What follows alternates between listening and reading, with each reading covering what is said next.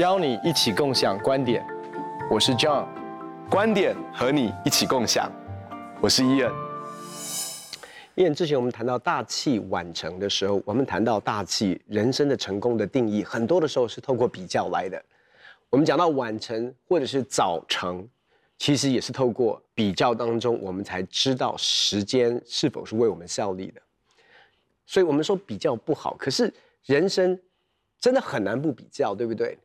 而且其实我们也不会随便乱跟人家比，我们通常会找某种族群，或者是靠近我们的、我们认识的人来做那个比较，而且常常在比较过程当中，我们就开始劳苦重担。对这个议题，你有什么样的看法？其实我我大学跟研究所都是学法律的，那在我们的圈子里面其实是比较窄的，就是说大部分的人真的都是在法律的圈子里面工作。那他们几种可能的，要就是说他们可能走学术路线。或者他们可能去考司法官，就是法官、检察官。他们可能在企业里面啊、做法律的工作。他们可能当律师。那么啊、大部分同学就这样哦，他当了律师之后，那他现在是啊、被受雇的律师，还是他开始成为合伙人？他开始成为资深的合伙人，然后在一个国际的事务所。如果他是在学术的领域里面，他现在升等到哪里去了？所以大部分都是这样子。所以你其实很难去跳脱跟这些同学们之间的比较。那我所做的选择刚刚好就是跟别人完 完全全都不一样嘛。那所以其实我应该是算同学里面算很异类的。那在这个当中，其实说真的，呃，在这个刚开始的的时候，因为同学那时候刚毕业都还很多联系，就听到说哦，这个他已经拿到了这个法学博士的学位哦，他已经考上这个，然后在这边工作，他的年薪已经多少是吧？难免这个心中就会有些这个。但是不过我后来我自己是有一天，他开车的时候神跟我说，他说你开车的时候如果要很安全，你要一直往前看。你知道开车如果一直看照后镜，好，如果一直看你两边的照后镜，其实是是危险。当然你要换线的时候你需要看，可是你在开车的时候你不能够一直看后面的车子跟我离多近了，侧边的车子我速度跟他怎么样比，你你就是要一直往前面看。那神就是告诉我说，文华，我给你的路跟给他们的都不一样，你不要再看照后镜了。你也不要再跟别的车子比较了，那这是一个非常真实的，就是说，当我神有一个这样子跟我说话的经验之后，我就比较可以跳脱这个事情。不过说真的，圣经上是这样告诉我们说，要忘记背后，努力面前的，向着标杆直跑。那么这个标杆就是神从上面招我们要去得的奖赏。嗯。那其实每一个人的标杆，这样说的话，每一个人的标杆都不一样，嗯，因为神要每一个人去得的东西都不一样，所以我觉得其实那个同才的压力是很大的，就是说你，因为很多时候你就会觉得说，哎，没有跟别人，那就好像有点逊啊，哈，但是有些时候，我觉得我们非常非常需要跳脱跟同才，因为同才的话呢，同才通常只有一种观点，嗯，可是当你离开了那个年纪的时候，或是你离开那一群人，其实。你会发现世界是海阔天空的，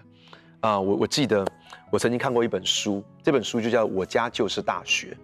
然后这个这个作者呢，还有十个孩子，真的就是生了十个孩子。那他父母亲其实并没有受过非常高的教育，可这十个孩子呢，每一个都非常独特，有医生，有建筑师，有工程师，有学者，有音乐家，各个领域当中都非常精英，而且都完全是不一样的领域。然后呢，他就说。他就说：“哎、欸，其实他们是 homeschool，他们是孩子在不同的阶段，然后他们就是在一起学习。那很多人说：哎、欸，他们这样没有同才。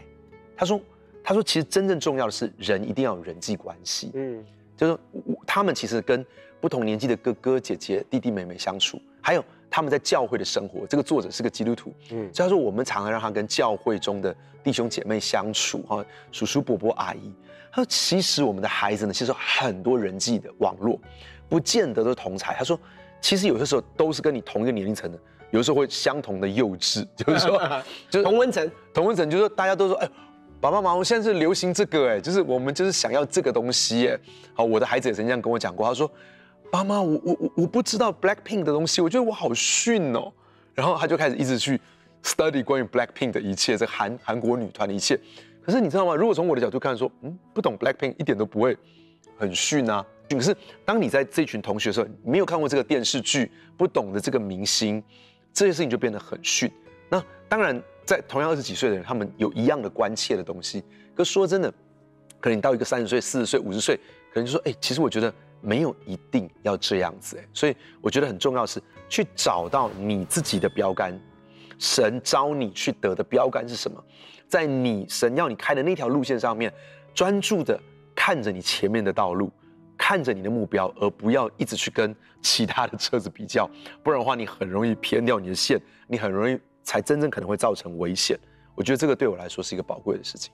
其实没有错。呃，刚才你提到你的呃学经历背景，其实跟你现在神呼召你做的事是不一样的，所以跟那些人他们的成就跟成功去做比较是，呃，有点像是 apples and orange 的比较，就是这个、嗯、就没没得比，那个基准点是不一样的。可是，在你现在的呼召当中，还是有一个诱惑跟试探，为什么？因为我们的事工也可以比较，嗯，我们的教会大小也可以比较。有很多当中，其实你就会发现一件事情是，嗯，我们呃面对到一个很大的困难，其实是圣经上告诉我们，金钱加上知足，便是大利。其实我们怎么样在我们的人生当中有一个从神来的知足，那个知足不是安逸哦，我讲的不是安逸哦，那个知足是在跟随神的道路当中，其实我们还是在冒险，人生就是与神同行的冒险，信心就是一个冒险的旅程。可是那个冒险不是别人在做什么，我一窝蜂的去做。有发现我们华人的社会常常会有一窝蜂，哪一个东西成功了，开什么店很夯，就大家一窝蜂的去追成功。可是问题是，那个成功不一定是属于你的成功。而我觉得那个挣钱加上知足，那个知足的里面是说，嘿，哇，感谢神给嗯给真道教会的托付，然后发展的什么什么什么事工。哦，感谢神让文化牧师开拓了这个梦想之家。我也可以说，为什么凭什么他可以有梦想之家，还变成十大杰出的青年？那为什么我没有？我也可以啊，我也来做一个这个东西好了。而为什么他出了这个？我们有很多的朋友，这些牧师朋友们写书，哎呀，他也写书了哇，那我也要去写一本书。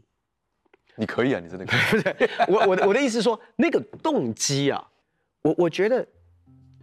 其实。我们同才在一起很难不比较，这是真的。嗯，可是我要说的是，什么东西有一种笔法是对我们有益的？嗯，有一些的笔法其实是对我们有很大亏损的。你说比比什么？你说比什么会会会有益吗？我觉得，其实如果我在你生命当中，其实我看到的，我学到的，其实是认真，是殷勤，是我很羡慕的。然后你对很多东西的这种卓越的一个坚持，我觉得其实成为我一个很大的一个学习的榜样。可是我们常常会不小心去比的是成就，嗯，是结果，而不是一些的属性、一些的特质，或者是一些的品格，或者是一些我们比如说一些在你人生当中一些的优先次序。比如说我知道你也可能。呃，从我身上看到怎么样安息呀、啊，是是，或者是怎么样跟家庭的旅游、跟家庭的关系等等这些的东西，或者是说我们从哪一个同工身上看到他的一个柔和谦卑，其实很吸引我们。嗯，我觉得那种笔法是好的，是是我们可以彼此在生命当中可以学习，然后可以在过程当中可以成被彼此帮助而被成全的。可是有一种比法是，其实，哎呀，你的教会这样的人数我也想要，你做了什么东西，那我也来做。而你最近有什么样的新的发展？你知道，有的时候我们其实在都在建立教会，可是我我只是用这个教会的缩影来看，包括我们彼此关系其实是那么好的哦，嗯，可是也会因着错误的比较，进入到一个竞争，嗯，嫉妒的关系当中，或者我很期待的，哇，竟然神给你这样一个恩宠，哇，神给你这样一个连结，其实有的时候我们心里面会是酸酸的，因为好像哎，怎么神对文华特别好，神对某一个童工特别好。嗯，在那个比较当中，其实我们焦点跟眼光放错地方。嗯，我们真的要相信一件事，在那种嫉妒的里面，我们其实是在怀疑神的良善。嗯，如果神对文华特别好，就代表神对我没有那么好。我们其实对神的良善的定义是，他要对我特别好，好过众人，那才叫做好。可是却不知道的是，其实我要相信神的良善。在他带领我的路径上面，嗯，嗯为为把 Yeah. 为别人所有的祝福，我要感谢他。Amen，而不是嫉妒他，而为他生命当中有好的榜样。我讲的是不是成成就的榜样，而是生命的榜样。我说我要效法，我要学习，好棒的激励。我想我们对我们来讲，有一个生命当中很很好的一个属灵的同伴，也是我们的属灵的长辈，就是腓利牧师。其实从他怎么样牧会，跟跟弟兄姐妹的关系，跟妻子的关系，跟孩子的关系，都是我们很渴望学习的一个效法的对象。我我觉得，其实，在我们跟他的互动当中，你会发现，几乎是没有所谓的嫉妒这种嗯可能性，因为太遥远了，那个太难太难达到的境界。可是，我，我我我开玩笑，但是其实你就会发现，那个生命当中会令我们羡慕，会令我们渴望。提升我们对神的信心，然后也在我们自己所在的地方更感谢神在我们当中的带领，真的是让我们的生命其实是进到一个新的层次跟新的境界。那我觉得这种类型的比法，我不能说它叫一定是比较，可是或者是说这种，我我觉得那个是正向的一个比较。说真的，人性里面很难没有这个比，但是说我们到底比什么？是一种健康的比，还是不健康的比？我们比的是不是这些宝贵的生命的特质，以至于我们想从对方的生命中效法，还是我们只是一直在比这些数字啊、薪水啊、成就这些东西？那其实我我觉得有些时候，我们甚至要刻意去选择做不一样的事情，不要做那个 me too。我我我也是这样子，你知道，就是很多时候就是当我们。试着去跟同才每一个人都一样，那就没有人不一样。你知道，我我我们做国高中生工作的，常常看到这些国高中生每一个人都想要与众不同。嗯、可是你看他们的发型，每个人都相同；你看他们的穿的这个衣服、鞋子都一样。一阵子就是都流行这个样子哦，就是这这一阵子大家刘海都是这样子，这一阵子大家旁边都是这样削掉哈。就是那那有时候就在想说，啊，我们有没有可能，因为我们认识神？认识我们自己，而以至于我们可以勇敢的去做跟我们同才不一样的事情，因为我们知道在我们身上有不一样的呼召，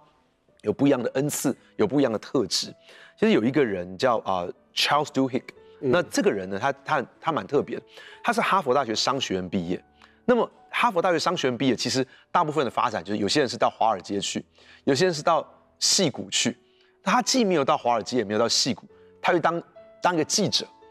然后，可是即使当记者，他当记者也没有当得特别特别的出色。可是他他知道他自己就想要当一个记者。那后来呢，他就得到了普利兹奖。其实这个就是美国新闻人最高的荣誉，嗯、普利兹奖。嗯、那他就成为一个非常非常有名的《纽约时报》的一个专栏作家。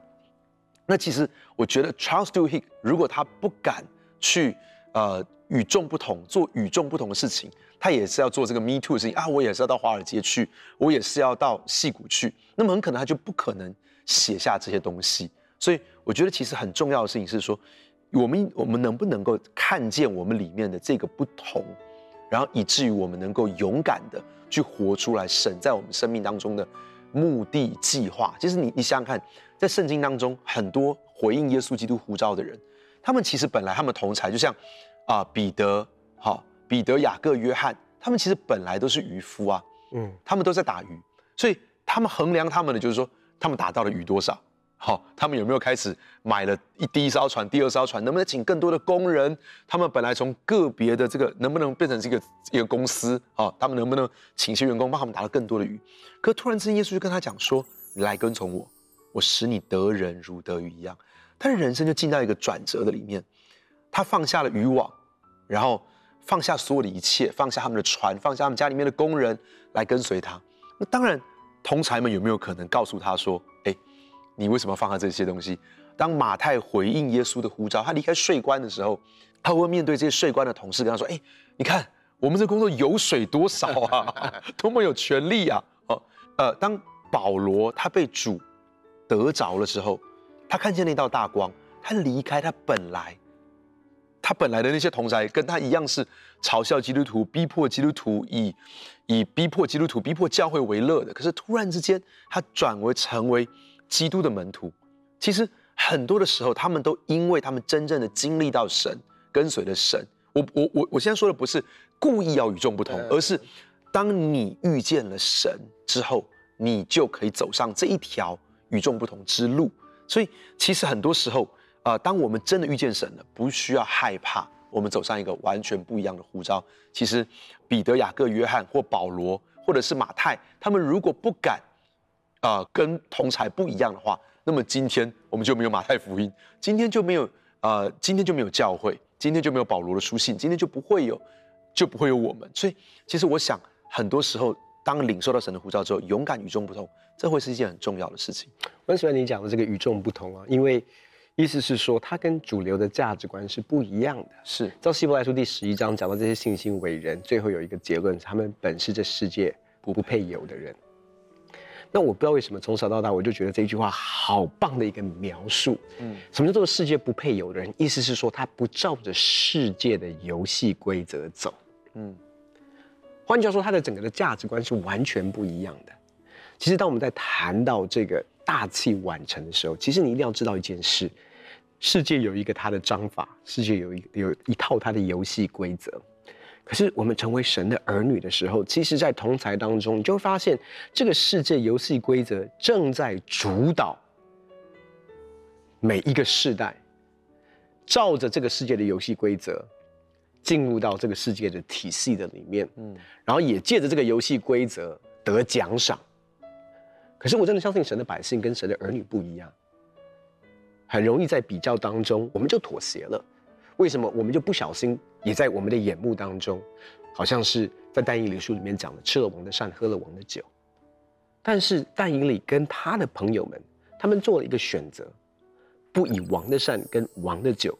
玷污，他们觉得那是玷污啊。嗯，其实很多时候我要说的是，世界的成功，如果我们不小心的话，会成为玷污。不代表但以理跟他的朋友没有进入到有影响力的位置，或者是最终。爬到我们认为世界认为的成功，可是他的逻辑跟动力，从来不是世界的王的善，跟王的酒，嗯，成为他们里面内心的那种渴望。我要说的是，很多的时候在比较当中的不满足，其实最终在比的还是王的善跟王的酒，嗯。我们可以走到神的心意的里面，不是说我们就过着与世隔绝的人生，然后到修道院里面做一个敬虔的修士。不不不，敬虔加上知足便是大力，其实是要我们在世界的里面转化。嗯，因为那个转化的动力不是在跟世界追求同样的王的善跟王的酒，是那个真正转化的动力是来自于我入世，可是我完全不照着世界的游戏规则。嗯。我完全是有一个全新的一个渴望，跟有一个胃口。我的胃口不是王的善跟王的酒，我的胃口是神的国、神的意。是。那当我在这个过程当中的时候，你就发现，哇，他很成功，他住的是豪宅，我住的豪宅。但是，again，你就发现，住着豪宅的人就一定一定比较喜乐吗？他的婚姻一定比较美满吗？他的家庭一定比较和谐吗？其实你就发现，那不是等号啊。嗯，我住的豪宅，我的人生就比较缺乏吗？或者是比较不喜乐吗？其实我真的相信一件事，当我们真的明白从神的眼光跟神的角度来看待人生的梦想的时候，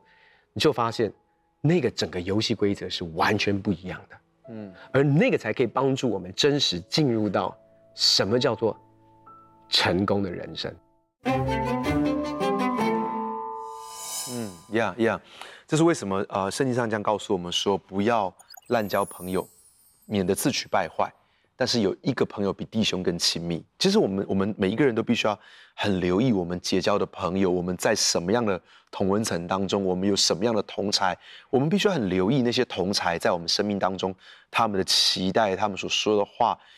无形之中这些朋友所说的话，他们的价值观都在形塑着我们怎么看待这些事情。所以，我们很难免有有我们喜欢相处的人。那么，啊、这些这些朋友，他们也很难免有他们自己的看法。但是，在这个当中，其实我们必须要非常非常留心的去分辨，到底他们看中的是什么东西。那那那，其实我们在讲到啊、大器晚成的时候，我们曾经聊过说，呃，我们聊过约瑟，我们聊过大卫。其实，如果从某个角度来看，约瑟他有十个哥哥，大卫有七个哥哥，这也是某一种同才，他们的年纪也许相差不不不大，他们相处的时间很多，或者是撒母耳，他有两个以利的儿子是跟他相处在一起的，那其实这些都是他们生命当中的同才。那么约瑟这个地方显然他做的选择是跟他的同才不一样，是跟他的哥哥们是不一样的。大卫所做的选择跟他的哥哥们是不一样的，撒母所做的选择跟以利的两个儿子，也就是他的哥哥们也是不一样的。所以在这个当中，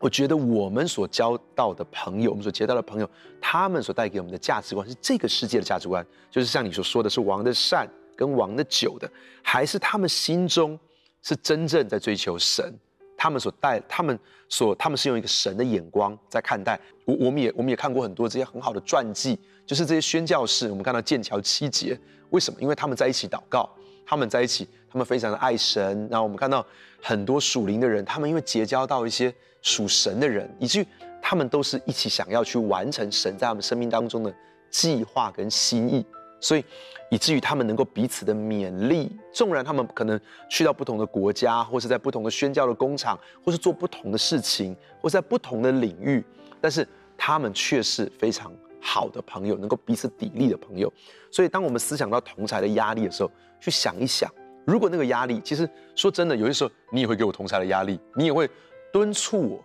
去做我生命当中去做某些改变。但是你是一个属神的人。我我也知道你很多时候，你的价值观，你你你你带给我非常好的价值观，非常好的影响。所以有的时候，你敦促我必须要去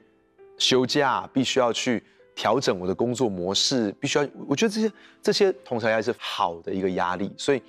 呃，真的，我觉得我们每一个人都需要有好的朋友。其实每一个人也都需要好的同侪的压力，只是我们在当中，我们必须要留意去分辨。在我们的人生当中，很难不去比较。但真正重要的是，我们到底在比些什么？让我们不要比头衔、薪水、学历，更多的是让我们效法在我们身旁的朋友，他们生命当中的特质、品格那些优点，让我们能够在这件事情上面更多的效法他们。好像神所告诉我的，文华要永远记得往前看，往前看，在高速公路上面往前看，不要只是看着旁边，不要只是看着后面。当我们往前看的时候，我们会更快、更安全的通往梦想的彼岸。亲爱的朋友，祝福你通往神所为你预备的梦想的彼岸，更安全而且更快速。很开心跟你分享我们的观点，也欢迎在网络上跟我们分享你的观点，共享观点。我们下次见。